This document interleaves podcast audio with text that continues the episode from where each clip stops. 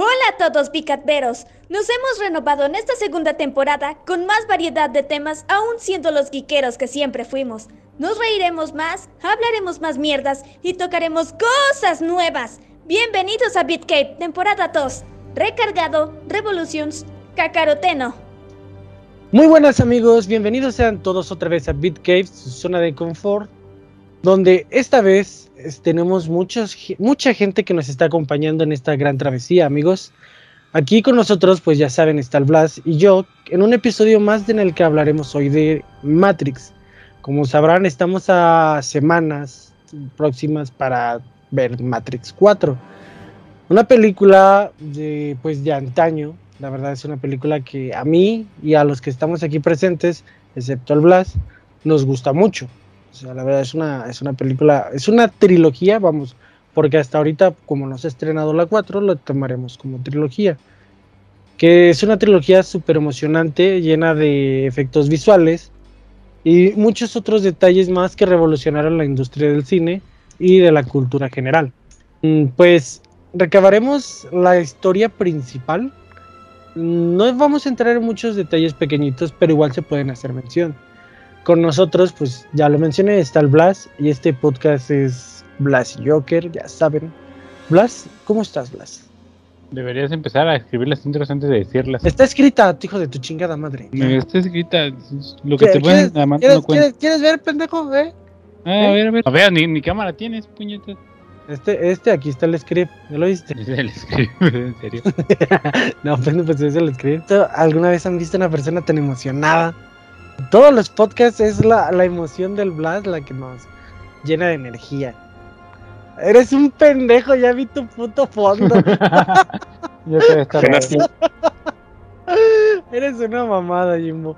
También con nosotros se encuentra el poderosísimo Gisao. No sé qué mierda significa, pero preséntate, Gisao. Ah, básicamente porque eh, es un personaje que me agrada mucho de un videojuego. Pero bueno, hoy estaremos hablando de Matrix como mencionó Joker, una trilogía, porque no se ha estrenado el cuarto episodio.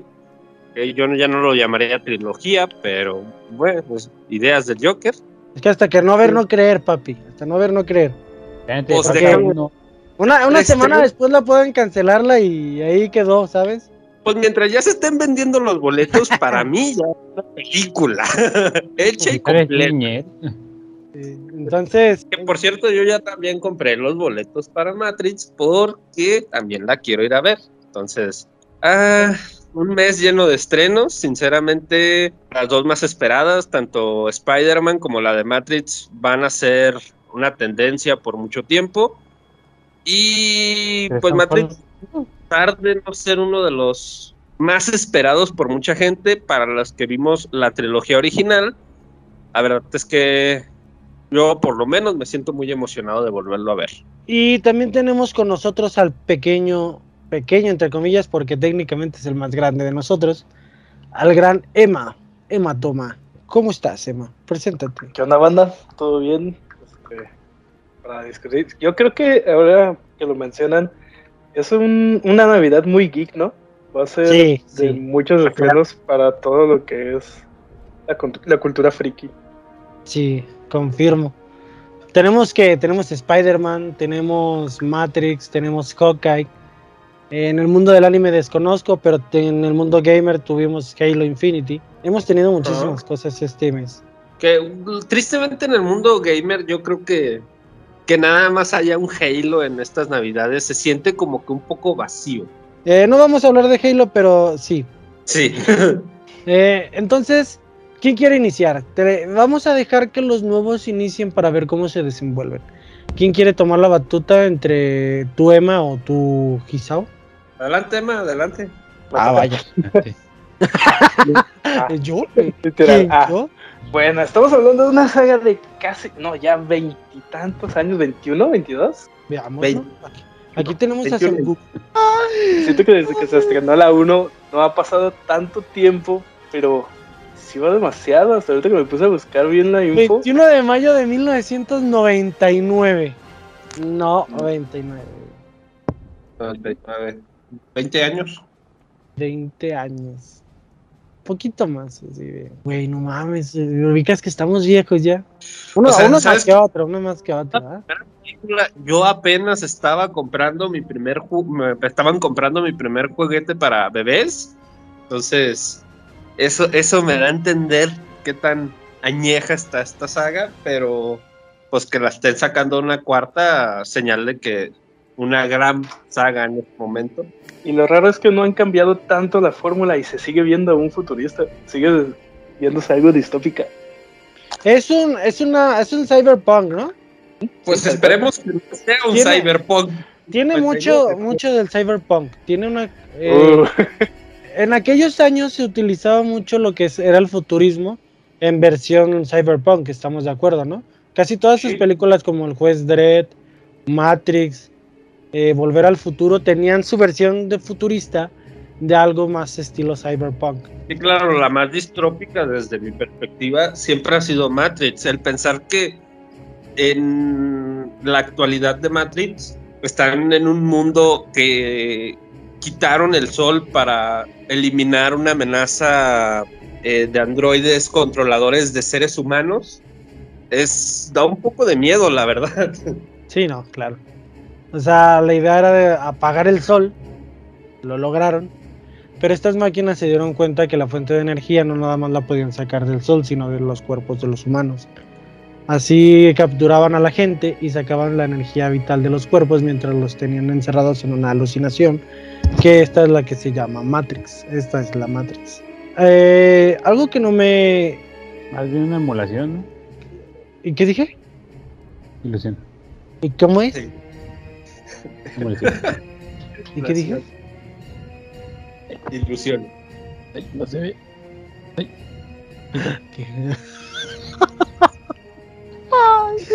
Dios, ¿por qué le hiciste tan imbécil? Raza, o sea, estamos grabándolo aquí y el Blas está. Hello, Peter. Está poniendo, pues, está poniendo pues pendejadas de fondo. Mira, ahora pone un pito aquí ahí un lado y le pones la boca. ya sigue con la historia, basura. Ajá, una, una versión distópica y están tomando la energía de los cuerpos de, de las personas. La Matrix, ¿quién hizo la Matrix? Pues hablamos del guion o hablamos de la sí, o sea, de lo que va de la historia, de la historia, lo que va de la historia.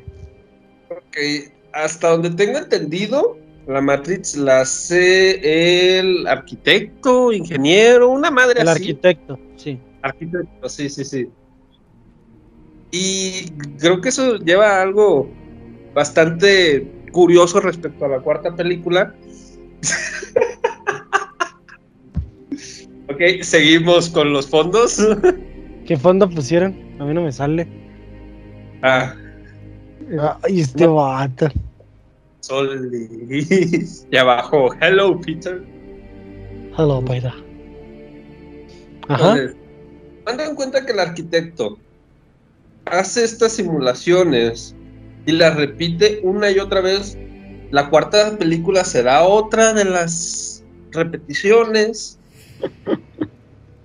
será un, un refrito, un reinicio no, no ha quedado muy claro para mí que viene siendo la cuarta película, pero como sea la vamos a ver, ¿no?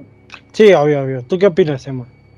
Bueno, se supone que la Matrix, el único detalle que tenía era que no había tomado en consideración la relación de Trinity y Neo. Y a lo que han anunciado los trailers, todo parece indicar a que se va a centrar plenamente en eso, en los sentimientos de los dos, porque quiere aprender a controlar eso para ya no volver a fallar. O sea, entonces mi pregunta es de esta cuarta película. Lo, ¿Las máquinas rompieron el trato o qué habrá pasado? Yo siento que sí, es un poco como tipo golpe de estado, ¿sabes? Que lo están haciendo lo más... Mi idea es, lo van a hacer de la manera más discreta posible y al final van a terminar tomando el control de nuevo. Y en eso se va a reiniciar la saga. Porque eso era como me estaba platicando este Hisao ayer. Eh, es un es un reboot, es una secuela, es una es una reboot secuela porque no sabemos si Neo tiene sus ojos en el mundo real o no los tiene. Vamos hasta a donde hemos visto sí los tiene. esa es la verdad. Y no es como que Warner juegue mucho con sus trailers. Escuadrón Suicida. Eh, Tomando. Así que regresamos poquito. La historia de Matrix 1 trata de tomar así lo que es el mundo real y la Matrix como tal. Y se hace mención a que es una simulación donde las máquinas los tienen ahí encerrados para tenerlos de cierta forma a su merced para seguir sacando su, sus energías. Vamos. La situación es, esta máquina, bueno, Morfeo llega a la simulación de, de, de Neo y se presenta como el, lo presenta él como el elegido y, lo y le trata de enseñar cómo es el mundo real y le da la opción de o seguir en la Matrix o tener una vida en el mundo real. Porque el presidente sabe, siente que Neo es el elegido, ¿no? Qué bueno, si recuerdan la primera película, y hay como que un medio conflicto entre lo del elegido, porque recuerdo que a Oráculo le menciona a Neo que él no es el elegido, pero le dice a Trinity que sí es el elegido.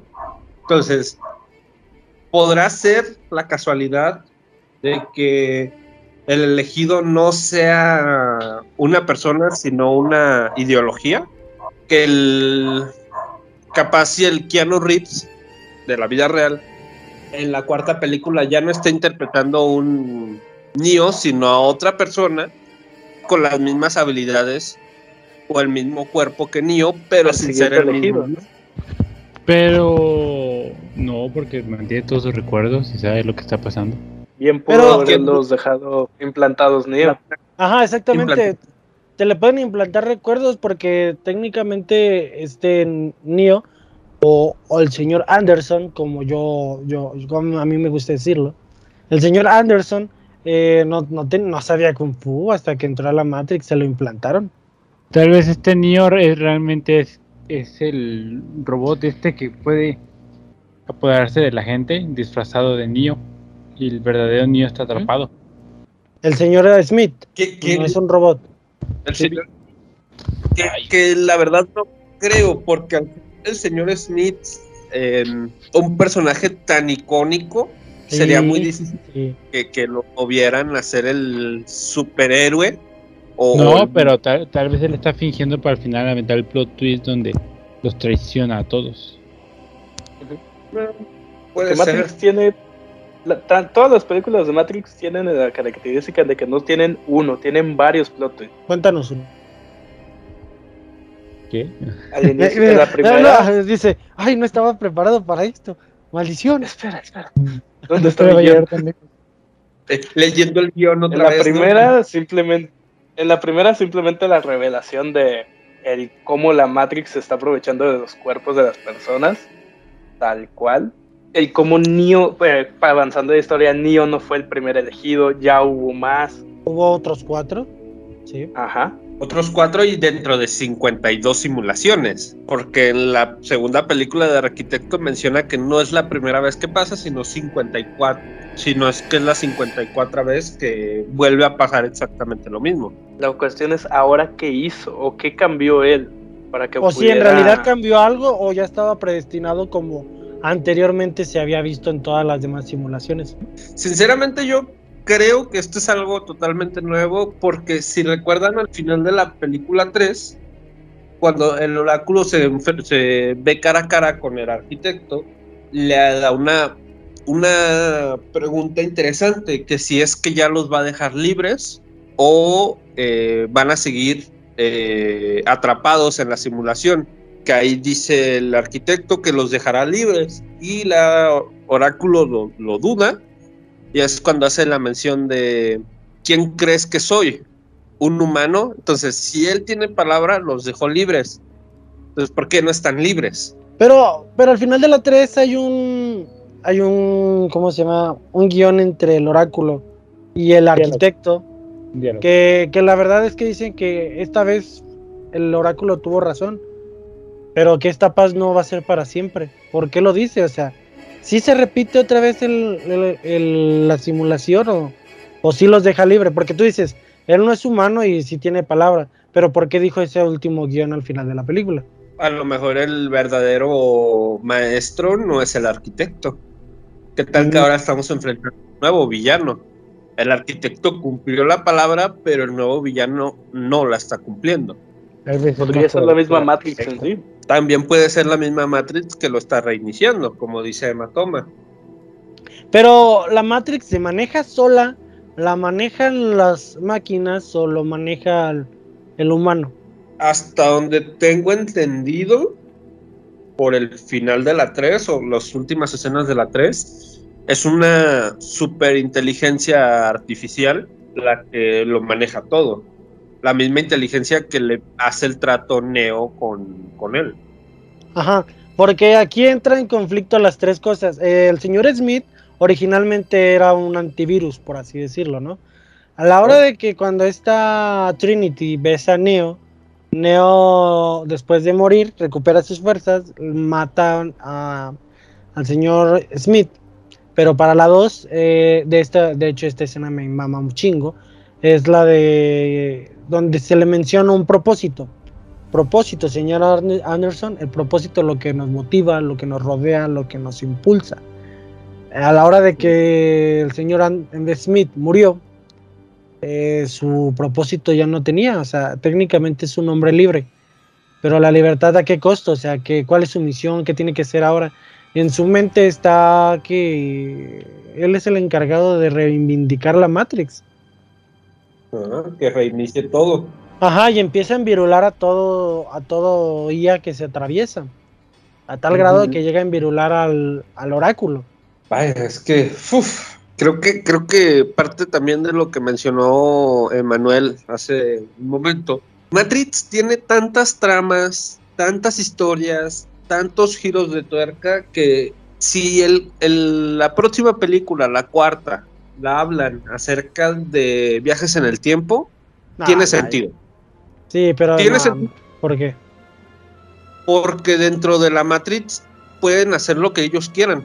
Fuera de la Matrix, no, porque es parte de una realidad. Pero dentro de la Matrix, si viajan en el tiempo, para mí tiene sentido. ¿Qué opinas, Blas? Pues cuando le dice el arquitecto a Neo que si se mete por la puerta todo se reiniciará, puede contar como un viaje. Pues sí, pero en la, en la, entró en la puerta contraria donde salvaba a Trinity. No, sí, pero estoy apoyando el hecho de que puede existir viajes en el tiempo gracias a esta pequeña escena, donde dice que si, regresa, si entra a la puerta, todo se reiniciará. Pero es que no entra a la, puerta donde se reinicia todo. No, o sea, eh, digo que existe la posibilidad. Aparte, ¿quién te dice que realmente no fue una mentira del arquitecto? Porque como lo dijo este Gisao hace un momento, eh, pues él o, se... o, qué tal si en esta película él vuelve a esta sala y se mete a esa puerta? O tal vez fue ella la que hizo eso. Por eso. Oye, oye, ahí sí está, diferente la situación, cierto. Ahí sí cambia un poco más la, la, situación. Entonces, este, el señor Smith empieza a envirular a todos. Cuando llega le menciona sobre su propósito y lo intenta envirular al señor Anderson. No lo logra, corre, pero sabe que aquí es el problema. A mí en lo personal yo siento que el problema más que nada era el señor Smith. O sea, las máquinas las dejaron de lado, las dejaron, así como dijo Emma, como una historia paralela. Todavía seguimos concentrados en eso, sí es importante y es relevante, pero toma más peso y más relevancia lo que es el señor Smith, porque empieza a ser el virus que tanto como la, gente en el mundo real como las máquinas empiezan a tenerle miedo. Que bien se podrían también llevar en eso, ¿eh? En, ¿Qué pasa si el señor Smith decide tomar la conciencia de ser, ya no ser la barrera, sino ser la IA? Puta, sí es cierto. Y suplantará la misma Matrix. Podemos hablar de otra cosa. Ya vámonos a la, vida real, saliendo de un poco de, este lado de la Matrix. Si se han dado cuenta, los actores que están confirmados, no viene el actor del señor Smith. Eso me dolió mucho. Sí, sinceramente, el señor Smith y de Morfeo, pero que si hay un Morfeo, pero no hay, no sale el actor que hizo de Morfeo. Va a sí va a salir Morfeo. Sale Morfeo, pero no sale el mismo actor. Lo mandan a recuerdos. Pero no lo mandan a. No se ve dentro del tráiler que esté haciendo escenas nuevas, sino escenas repetidas. Pero al ser un personaje que digital, teóricamente, podría ser interpretado por cualquier persona. Cierto, como el consejero de Keanu Reeves, básicamente es, es el señor Ander, el señor Smith, o era su consejero, o no sé, no sé quién es, pero sí se ve que sale el señor Smith como flashback, en el día que lo secuestran y le enseñan que está en una simulación, cuando le cierran la boca. y también hay una escena de Tetsu en la 2. Nada más cabe mencionar. Cochinates puercos degenerados. ¿Qué? ¿Qué? No, nada. La, la 2, la verdad, yo en, lo personal, en las tres películas están muy chingonas. La 1, bueno, yo siempre he dicho que no le puedes exigir mucho a una primera entrega de lo que sea. Le puedes tener comentarios negativos, positivos, como gustes, pero no, no puedes esperar mucho o que sea la mejor película. En este caso es lo mismo, o sea, la primera película asienta a los personajes, te presenta el universo en el que se van a desarrollar y hasta ahí todo bien. La paleta de colores pues eh, abusa mucho del verde, pero para la 2 te das cuenta de que es el color representativo de, Matrix, el verde. Así que cuando llega la 2, la historia ya se concentra mejor, se desplazan los personajes, cada uno toma sus rumbos, pero siguen siguiendo su historia lineal, porque esta Trinity se va con estos personajes a cumplir una parte de la misión y Neo se va con el arquitecto porque sabe que si se juntan puede llegar a morir Trinity. El desarrollo de los personajes llega a ser más interesante y más conciso, aunque se manejen de maneras separadas. El color representativo, de hecho, en la 1 es un entre el verde y morado, pero a la 2 ya, ya pasa a ser verde completamente. Es Matrix, Matrix recargado y Matrix Revolution yo siento que el color como tal forma parte importante ya no solo de las películas, sino de la en general, que fue una de, de, la cultura en general, que una ah, fue una década, totalmente llena de hablas de tecnología, vamos a hablar de color verde. Ah, hablas de simulaciones, ponle color verde. Tanto es el choque cultural que ha tenido Matrix que cada de los 2000 a los 2010 fue verde. Y fíjate que la película ha envejecido bien. O sea, tú la ves así como dice Emma, la ves en estos momentos y y si sigue viendo muy bien, o sea, hay algunos detalles que dices, si no mames, pero pero sigue viéndose muy bien. La verdad la disfrutas como la primera vez. De la escena más icónica, que a eh, pesar de que cuando, cuando se hace para atrás y esquiva las balas, a pesar de que es una de las escenas más icónicas, a mí se me hace que esa escena ha envejecido fatal. Sí, de hecho sí. La ves ahorita y dices, güey, qué pedo. Pero está bien ya, ya no se ve igual, ya no se ve igual. Pero en su tiempo eso inspiró infinidad. cállate, Blas, espérate. No, no, no, De hecho fue Matoma, pero ok, este, cállate. No, de hecho fui yo el que me metí. Pero es que a ti no te puedo decir cállate, me da vergüenza. Es que soy bien vergonzoso. Ay, qué vergonzoso. a mí sí me da vergüenza las cosas, ¿eh? Ah, la escena, no, no puedes Ah, la escena icónica, De que una escena envejeció mal cuando en su momento era el, el, despliegue de efectos especiales, era lo máximo, porque en aquel entonces no tenían la tecnología que tenemos hoy en día. Pero si estamos hablando de lo máximo, para mí, la escena de la misma película 1, la parte donde entran a balasear al edificio para salvar a Morfeo, esa escena a mí se me ha hecho como que es de las que mejor ha envejecido de la primera película. De la segunda, la peor envejecida es la escena más icónica. Y, y pues es la misma película, al final de cuentas sí, en su momento fue un despliegue, pero se pudo haber hecho para que se quedara aún más, más, más bien vista, pues.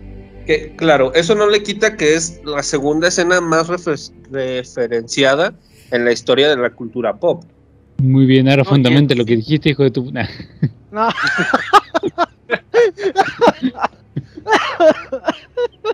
espérate. Estamos hablando como de historia o cosas así. Y la cultura pegaron en el momento. Y que hasta la actualidad se sigue haciendo referencia de ello. A ver, ¿qué nos ibas a decir entonces, Emma? No, que en sí, por ejemplo, el, punto que mencionan de que envejeció mal, pero toda la pelea contra los mil señores Smiths está muy bien hecha y está muy bien ejecutada, tanto con stunts como con efectos. Tal vez esa escena sí le pegó un poco ya el tiempo, pero toda la pelea en sí está muy bien coreografiada, todo está muy bien planeado. Sí, o sea, básicamente, aunque envejezcan mal las escenas, cualquier escena importante de Matrix fue una un boom para hacerle referencia. Simplemente la escena de las balas, la escena de lluvia, la escena de las de los Mil Smith eh, peleando en un patio o peleando bajo la lluvia o en cualquier escena. referencia, sí, cierto. En Shrek es referencia. Básicamente cualquier escena donde salga Smith y Neo es una escena referenciada por cualquier por cualquier lado. No sé, me llama me, llama mucho la atención que eh, todas estas escenas. Imagínense yo que hablando, pero que tiene el micrófono apagado. Oh, pues prende, pues así de sencillo. Oye, no me pasa tres veces, estúpido, ¿eh? ¿eh? Bueno, sí, sí, sí. Continúa, por favor. Entonces, eh, quedamos. La Matrix ha sido, ha sido corrompida, vamos. Este Smith empieza a corromper todo. Ahora hay que buscar a, a este güey, el que tiene una, un pinche antro bien mamalón y, envenena a una señora con un postre de la 2. Eh, es que no me acuerdo cómo se llama el hijo de su puta madre. Pero es el que tiene a su merced a dos putos Rastafari blancos que, que están bien épicos. Cuando quieres. Ah, el que tiene secuestrado al cerrajero, ya me acordé. No me acuerdo de su nombre, pero sí, ese personaje. Sí, todos acabamos de ver el mismo resumen, ¿no? este. No. Básicamente, eh, ahí el cerrajero pues tiene la llave para llegar con el arquitecto, como habíamos dicho. Una vez llegando con el arquitecto, se le menciona que tiene dos opciones: salvar a su amada y, o reiniciar todo, salva a su amada y en el proceso pues él se pierde en el espacio-tiempo, bla, se chingó a su madre y quedó como un estado, ¿cómo se dice? estado vegetal en el mundo real y en el mundo Matrix se queda atascado en el limbo. Eh, pero lo que pasa aquí es que el señor Smith también sale al mundo real porque tomó posesión de un cuerpo en, el, en Matrix, saliendo al mundo real. Eh, entonces, aquí ya teniendo posición de un cuerpo en el mundo real, sigue haciendo su desmadre y se infiltra y creo que mata a varias gente, ¿no? Ah, no, en, donde él ya sale, estuvo a punto de matar a Neo, pero lo alcanzan a despertar Infinity. Ah, la Infinity está bien chida, ¿no? O, o, o, culean. O sea, la, la, ah, ya, pues, Infinity es la nata. Eh, barras, barras. ¿El qué? ¿Qué dijiste? Infinity es la Natalie Portman de esos tiempos. Ah, sí, sí, sí, sí, confirmo. Pero es que también tenemos V de Venganza en esas épocas. Déjame decirte que, uff, eh. Pa' podcast. V de Venganza sí se lleva un podcast entero. Chingue su madre. Sí, sí, sí, sí. ¿No has visto V de Venganza, cerdo? Ah, sí, claro que sí. Ah, ya. Ajá. sí. ¿No lo has visto tampoco tú? No, yo sí, yo sí, obviamente sí. ¿Tú, Emma? Sí, sí, sí, sí. Ya, ya, ya está durmiendo este güey. no, no, la verdad sí tengo que decir que B de Venganza jamás la he visto. No, güey. No sé, ¿por qué estás en esta familia? Eh, no. Es de esas películas que tengo pendientes de toda la vida. Güey, hasta, hasta la Naya ya la vio, güey. Todas las películas que de las que hemos hablado aquí yo las tenía pendientes hasta que me forzaron a verlas. Ah, uy, no, forzadísimo, hijo de todo. Ay, sí, yo vi, yo, yo vi la película. ¿Te forzaron a verlas, Ay, sí, yo vi la Liga de la Justicia dos veces por gusto. y el corte de Zack Snyder. Por eso. Sí, por eso vio la versión de, de Joss Whedon y la de Zack Snyder. Me van a colgar, pero la única versión de la Liga de la Justicia que he visto es la de Zack Snyder. La otra no me gustó ni por el tráiler ni nada. No, ¿por qué te vamos a juzgar si todos amamos la de Zack Snyder? Que la verdad mm, eh, está extensivamente innecesaria, pero no vamos a entrar en detalles, ya se habló de eso. Matrix, seguimos con el mundo real. Eh, Smith está con el señor Anderson, se van a besar, no los dejan. Mr. Anderson. Cuando la transferencia de información. Qué bizarro. eh, Ajá, la transferencia de información. Pero aquí ya es donde las máquinas sienten esa invasión de, de parte de este virus y empiezan a tomar, pues, empiezan a tomar, ¿cómo se puede decir? ¿Cuál es la palabra que busco? Cartas en el asunto y deciden atacar a los humanos. Y pues si ves, la ciudad de Sion. de Sion, sí, en el Navecusondor, la nave de, de, de- de Morfeo. Ah. De hecho, Navecusondor creo que así se llama una de las pirámides de Egipto, si no mal recuerdo. No, no te sabría confirmar esa información, la verdad, pero pongámoslo como que sí. Si no, edit y, y ya, este. Eh, yo, yo edito, de todos modos no hay pedo, ¿no? ¿Qué vas a decir, Emma? No, no, no. ¿Alguna, ¿Alguna vez jugaron Matrix para Xbox? Existió. Fíjate que los juegos, es- a mí nunca me han gustado los juegos basados en películas ni las películas basadas en Ah, juegos. son basura. Fíjate que yo sí fui muy fan de las películas, de los juegos basados en películas y sinceramente Matrix de Xbox a mí fue uno de los juegos que me que me envició al mundo de los videojuegos. Entonces, ¿Quieres hablar de vi- ¿Quieres hablar de vicios en un Xbox? Def Jam. Eh, a huevo, a huevo. Pero no vas a entrar en eso, cállate, cállate, cállate. De hecho, hay que poner Def Jam para otro podcast. Jalan, jalan. Me, no, como una vez lo platicamos yo y Blas en un podcast sobre Re- Resident, no sé si fue sobre Resident o películas basadas en videojuegos, pero cierta, ciertamente no, creo que no es bueno con- combinar ese tipo de cosas porque si eres fanático de los videojuegos, esperas que la película le sea completamente fiel al videojuego. Si eres fanático de las películas, esperas que el videojuego sea completamente fiel a la película. Pero si quieres ver lo mismo de lo mismo, pues mejor verlo donde lo estás viendo. Porque cierto, ciertamente tiene que cambiar algo para que sea innovador, entre comillas. Eh, Mientras ejemplo, tú ajá. eres espectador de una historia en una película, en un videojuego tú estás viviendo la historia. sí, y ahí podemos hacer también una No, no puedes. pe- pequeñísimos logros que ha logrado la industria. Por ejemplo, Spider-Man 2, basado en la película de Spider-Man de Sam Raimi, la segunda. Creo que la de Spider-Man, el videojuego 2, estuvo muy bueno. Y es un pequeño acerto que se logró de una película hacia un videojuego. Le pasó tres veces. Le pasó tres veces el micrófono a Joker, señores.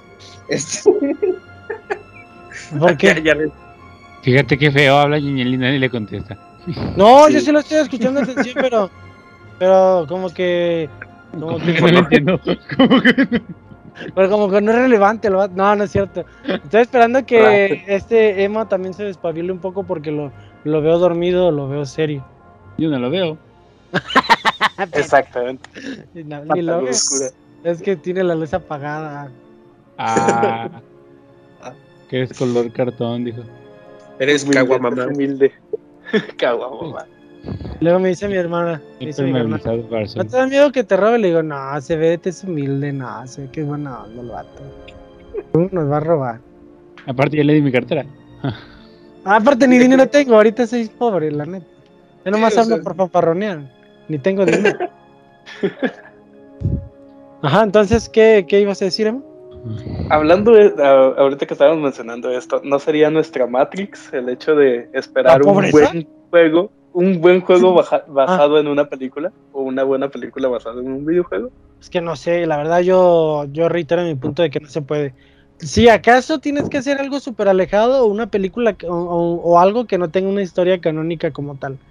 Por ejemplo, Sonic, este, Sonic sí, Sonic. O sea, no tiene una historia súper de la cual obligues al espectador a, seguirla. O sea, sí tiene sus historias buenas, paralelas de los juegos, pero no es como que, güey, voy a jugar Sonic por su nueva campaña. No, ¿verdad? O sea, güey, Sonic, es, un, es nostalgia. Así que cuando la retomas y haces una película y sale Jim Carrey, pues ya chingaste. En este caso, pues la, verdad, yo no jugué el juego de Matrix, ni pienso jugarlo, porque no, yo por lo regular no, no, no junto esas dos cosas. Me gusta verlas por separado. Acaba de salir el de VR. Se ve muy bueno y no está basado al 100% en la película y tuvo más tiempo de desarrollo que creo que yo, yo personalmente creo que ese es el problema de los videojuegos basados en películas, que les dicen, vamos a sacar una película en un en tres meses y ustedes tienen que hacer un videojuego en dos meses, cuando se ha demostrado que en dos meses no se hace ningún buen videojuego. Eh, no sé si han visto algo acerca del videojuego de Matrix, de la experiencia, pero se me figura algo muy refrescante para la franquicia que se vea desde otra perspectiva y no nomás las películas. Que Matrix, como muchos otros mundos de ficción, se presta mucho no, para... No, sí me mamé, no, sí me mamé, vato. Ahora sí estaba hablando con el micrófono apagado. estaba diciéndoles que eh, esto sí lo platicamos una... este pendejo. Esto sí es algo más de lo que estaba hablando con Blas alguna vez. Eso a lo que tú te refieres se le llama archivos transmedia. Es cuando tratas de tomar todo de algunos métodos de, ¿cómo se llaman? De publicidad, de, de multimedia para que tu, tu archivo, tu producto llegue a más gente. Si a la gente que le gusta el cine le das una historia de Matrix, alguna gente, a, la, alguna gente que le gusta más los videojuegos le das una historia alternativa o consecutiva o alejada pero basada en el mismo universo de Matrix, le puede gustar. Y hay mucha gente que le gustan más los cómics y puedes usar cómics de Matrix para enriquecer la historia que ya viste en el videojuego que está enriqueciendo la historia que ya viste en la película. Esos son los archivos transmedia y es algo que se ha utilizado en la última década para llegar a más espectadores. Y sí tienes razón, sí funciona sí funciona, pero también eso es parte de un error. Digo, ya sé que tienen un episodio de Star Wars, pero nada más voy a tocar tantito el tema de Star Wars. El caso de haces un cómic que te habla de un personaje para que salga en una película y al final de cuentas ves la película y no entiendes totalmente el contexto del personaje porque tienes que leer un cómic respecto a un videojuego, respecto a una película, de otra saga. Entonces, es medio revoltoso esto que se haga en la transmedia. Bueno, no, no, no necesariamente. Te puedo dar un buen ejemplo de algo de, de una transmedia que no involucra directamente la historia. En los juegos de Gears tienes toda tu historia principal, pero las cosas fuertes vienen desde los cómics. Y tú puedes aventarte la historia de los juegos sin ningún problema, pero al meterte al mundo de los cómics descubres muchísimas más cosas. Sí, es el mismo caso de Injustice. O sea, Injustice en su momento fue un gran videojuego que dentro de la historia lo entiendes, pero si te metes al mundo de los cómics, lo puedes llegar a entender más. El problema es que ahí lo arruinaron al hacer el Injustice 2 basado en los cómics de Injustice 1, porque tienes que leer todo Injustice 1 para entender la, el inicio de Injustice 2. Bueno, pero no se salgan todavía de Matrix, por favor. Bueno, no, no, es cierto, eso no es cierto, porque yo nunca he leído los cómics de Injustice. Y cuando me, me, vi el 2, porque no, no, lo tengo, me entendí bastante bien, porque también te avientas tus flashbacks para que no te pierdas. Bueno, regresando a Matrix. Está bien aburrida. La mejor parte es cuando la quitas y pones algo bueno. ¿Quién invitó a este pendejo, eh? No yo no quería venir ya tomando un poco ese, ese punto de este, qué necesitas para entenderlo. ¿Cuánta gente va a ver Matrix 4? Este, sin haber visto las demás? Pues, ¿qué tan fácil va a ser entenderlas? Yo, por ejemplo, soy de esa gente que, que no que no ve la 2, la 3, o no prueba el 2 o el 3 hasta haber jugado el 1 o visto la 1. No me gustan las historias a medias. Pues, excepto sí, con sí, Half-Life. pero puede, puede también pasar el lado de personas que se sienten comprometidas a llegar a verlas y que eso las va a llevar a, a- los va a orillar a ver la trilogía original. Puede ser que, por decir algo, yo, fanático de Matrix, la quiero ir a ver, pero como soy un buen mandilón, este, a mí no me van a dejar ir a verla sola, solo esa película. Me quieren acompañar a verla, a pesar de que mi novia no ha visto nada de la saga de Matrix. Oye, lo que dice. Oílo, y escúchalo. Y, Oye, no me estés quemando, ¿sí? Ay, cosita. Este, entonces, puede, puede ser el mismo caso que pasó con Star Wars en su momento, que la película los orilló a que se acercaran al mundo de Star Wars. Una serie puede acercar a alguien a que se acerque al mundo de las series. Ah, respectivamente, puede pasar el mismo caso en Matrix 4, que la película sea tan relevante para muchas gentes, muchas personas, que a partir de la 4 vayan a ver la 1, la 2 y la 3. eh, pues ahora, ahora sí, que siguiendo lo que es la trama, ah, después de que el señor Smith ya haya controlado casi todo lo que es la Matrix, de, de inclusive al oráculo, empieza a tener un poder que todos empiezan a temer. Con todos me refiero a las máquinas y a Neo. Eh, Neo decide irse con Trinity y separarse de todos para llegar a tener una conversación amigable, súper buen pedo, con Deus Max, Dios, la máquina, pues, en fin. Eh, y esta máquina, pues, sabe a lo que se atiene. Obviamente quiere matar a los humanos, que de ahí es donde yo siento que rompió su trato la máquina en la 4, pero hablando todavía de la 3, rompe su trato, llega un trato con Neo de que si Neo vence al, al virus, este los va a dejar en paz dices, bueno, a lo mejor sí, Neo empieza a tener la batalla ultra final y ultra violenta, y como es final y es batalla, sigue siendo ultra violenta. Eh, ¿Eh? Arruinaste el chiste. Sí, cállate, pendejo. La verdad es que sí. Eh, entonces, eh, tienen la batalla. Lo que a mí sí me sacó mucho de pedo es que el señor Smith tiene un chingo de Smith. O sea, si voy a ganar, ¿para qué fanfarronear y, y, entre todos le damos unos sellos? A lo mejor se hubiera visto más épico, a lo mejor hubiera costado más dinero, a lo mejor no sé. Pero la batalla un uno contra uno donde se están dando la madre porque el señor Smith es Hugo Weaving, que también es un actorazo. Se empiezan a dar en la madre y empiezan a tener diálogos de que ¿por qué, señor Anderson? ¿Por qué si todavía ve que está perdiendo, ha perdido todo y va a perder todo, sigue aferrándose? ¿Por qué? ¿Qué es lo que lo motiva? ¿Qué es lo que lo hace seguir luchando? Y este sigue peleando, o sea, no se rinde. La, como ya dijimos anteriormente, pues sí, el diseño visual sí se alcanza a perder un poquito más en la 3, pero sigue siendo muy buena.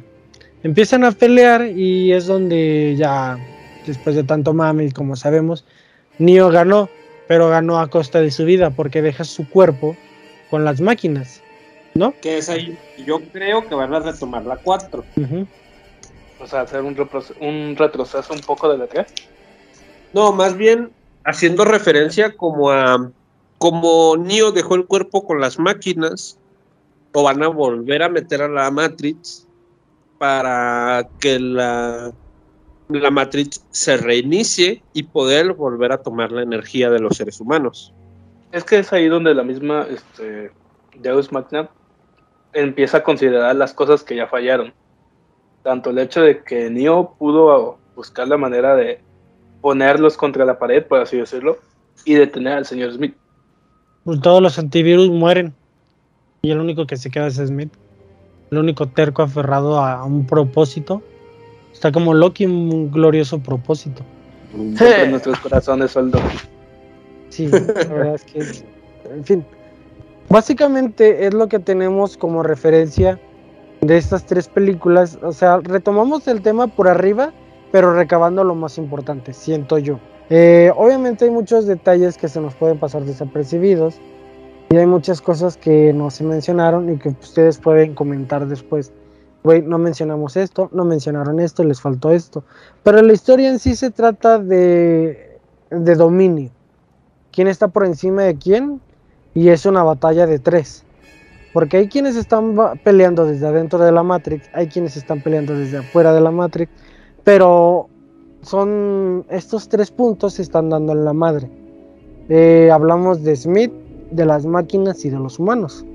Una guerra que pues estábamos destinados a perder, honestamente. Pero se ganó, gracias a Dios. No diría que se ganó. Se llegó a un acuerdo. Se llegó a un acuerdo más que nada. Ganar sería que, güey, ya no nos molesten para siempre, ya no existen. Pero no, no creo que sea algo así como que ganamos. Debería ser... Eh, yo sí siento que debería tener una continuación, siempre lo sentí, siempre lo dije, más que nada por el último guion que dijo el, el arquitecto, que pues sí, se necesitaba otra cuarta película. El problema es aquí que se tardaron un poquito de más, siento yo, como para seguir una historia así tan, tan de la línea. Ahora, ¿qué, ¿qué, podemos, esperar aquí? ahí podemos meter un poco el tema de que del final de la cuarta, de la tercera película, fue un actor tan solicitado, lo que viene siendo Keanu, que se metió a tantos proyectos que cayó en depresión. Por eso yo creo que cayó tanto tiempo después la secuela, porque entre sus proyectos y entre la depresión, eh, pues, alejaron los demás proyectos, lo que es Constantine, John Wick y todos esos que vienen continuaciones. Yo estoy en que fue más bien la depresión antes que los proyectos. Quiero creer más, más que el hecho que Matrix es una saga tan buena y grande que no querían usar cualquier cosa, querían planear algo bien. Porque un error o cualquier mínimo guiona que se avienten nada más para sacar dinero y la franquicia se hubiera ido al carajo. Y que también, digo, no sé si estaban enterados de que había planes de una secuela hace más o menos cinco años, pero que no se llevó a cabo dado el caso de que las hermanas Wachowski no participaban y ninguno de los actores quiso participar porque le tenían miedo a que saliera mal la película. Pues la película sí dejaba mucho. A lo mejor el momento, no sé. Ah, porque ahorita estamos en el momento exacto, en el momento perfecto para, ¿cómo decirlo? Para lo, para la, la nostalgia. Sí. O sea, toda la nostalgia va a vender en estos momentos.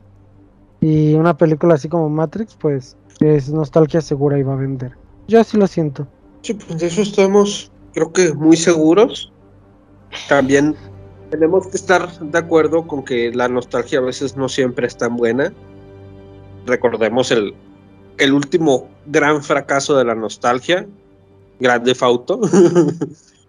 si hablamos ya del mundo del cine, eh, Space Jam, dos de los de las demostraciones más claras de que la, la nostalgia puede vender, pero puede quedar muy mal. Es que en el caso de, Space Jam, la Warner Bros. tiene esa mañita de que como tiene todas sus licencias, siente que puede meter a todos y a todas sus licencias y no le va a molestar a nadie. La verdad es que fue innecesario. Hubieran hecho un Space Jam con los Looney Tunes y una que otra referencia a Hanna Barbera o a Cartoon Network y creo que hubiera estado más que bien. Pero si ves, saturaron, metieron y metieron y metieron y metieron personajes. Yo pienso que el gran problema de Space Jam no fue la saturación, fue más bien el guion. Estaba muy mal diseñado y nada más estaba como con planes de, ah, mira, les volvemos a recordar una película de hace mucho tiempo y, y queremos que venda. Ajá, ¿y qué tiene que ver con el deporte? nada, vamos a hacer el puntaje como se nos hinchen y, y así va a quedar. Entonces, ¿ustedes qué opinan, Blas? Emma. En general pienso que si lo hacen bien, este puede ser no nomás un reboot, sino literal sacar muchas más, no solamente un, otra trilogía. Estoy esperando a ver qué onda con el guion, porque los trailers no dicen nada. Te pasan ciertas cosas que puede que estén, puede que estén aplicando la de Marvel y simplemente estén metiendo escenas falsas. Ya quedan menos de dos semanas, ¿no? Dos semanas, tal cual. Que, eh, se estrena una semana después de No Way Home, sí. en una semana queda para saber qué es lo que tiene planeado la Warner. Se estrena precisamente el miércoles de la semana que viene. Pasado una vez la ola y la el tsunami que va a ser Spider-Man, va a ser interesante saber qué propósito le van a dar a esta nueva trilogía. Si es que hacen una nueva. Eh, ay, no, no sé. O sea, las películas ya cuando pegan o tienen su nostalgia ya tienden a sacar una nueva trilogía, ¿no? En el caso de Jurassic Park, Jurassic Park son buenas y sacaron otra nueva trilogía. De Star Wars van a sacar otra nueva trilogía. Ay, bueno, es un suceso. Star Wars la última trilogía que salió, mucha gente la ama, mucha gente la odia. Al final de cuentas, actualmente Disney ya negó la existencia canon de la última trilogía. Algunos alegran, otros se molestan. Hay que disfrutarlas como tal. Son películas, entretenimiento. No hay que ponerse discusiones de que si es muy buena o es muy mala. A ver, ¿quién invitó a este cabrón? No mames, estoy diciendo pura mamá. Ah, cierto. Estoy diciendo pura mamada. Pinche más me gustaron los y Entonces, sí me dolió un poquito que no las dejaran, pero lo entiendo porque no están bien vistas. Uh, a full, entonces quedamos que las películas, ¿cómo creen que se conecta entonces directamente con la 4? ¿Cuáles, ¿Cuáles son sus teorías? Quiero escuchar la tuya primero, eh. Ok. Um, pienso que todo va a iniciar desde el punto donde Neo venció al señor Smith y esto va a llevar a un reinicio de todo el mundo en general y ahora el verdadero villano no va a ser otro que el personaje que trae este ay se me olvidó el, nombre del güerito de How I Your Mother. Este va a ser un tipo Neil Patrick Harris sí. Que va a ser un tipo terapeuta que en todos los trailers se nota y se ve que les ha estado dando pastillas azules.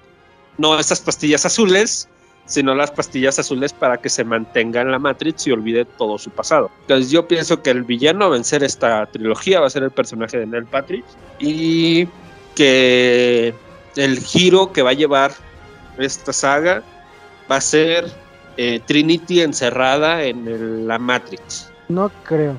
Siento que en el Patrick que es demasiado guapo para ser malo. Ah, ha hecho papeles de malo y siempre le ha quedado muy bien. Bueno, Emma, cuéntanos tú que te. que. Eh, eso.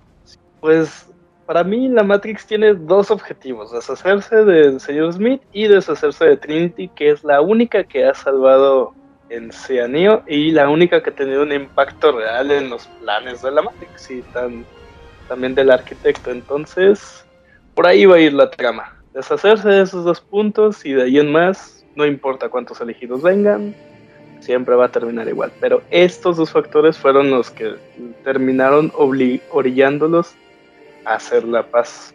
Eh, pero, ¿Trinity en realidad estará viva? Pues en los trailers aparece viva. Sí, sí, sí, pues, pero... No mames, ¿quién, ¿quién sobrevive a un puto garrote en el estómago? No te pases de verga podríamos decir lo mismo. ¿Quién sobrevivió a una explosión? Y ahí tienes al señor Smith que sobrevivió toda una tecnología llena de explosiones. sí, pues, pero el señor Smith, ¿estás de acuerdo que técnicamente murió en Matrix? Pero Matrix es simplemente un programa. Te recuerdo que el original fue tomó un cuerpo y lo mató. Lo mató ¿Quién dice que es el, original? El mismo decía que ese era el original y el más fuerte es el que tomó al oráculo.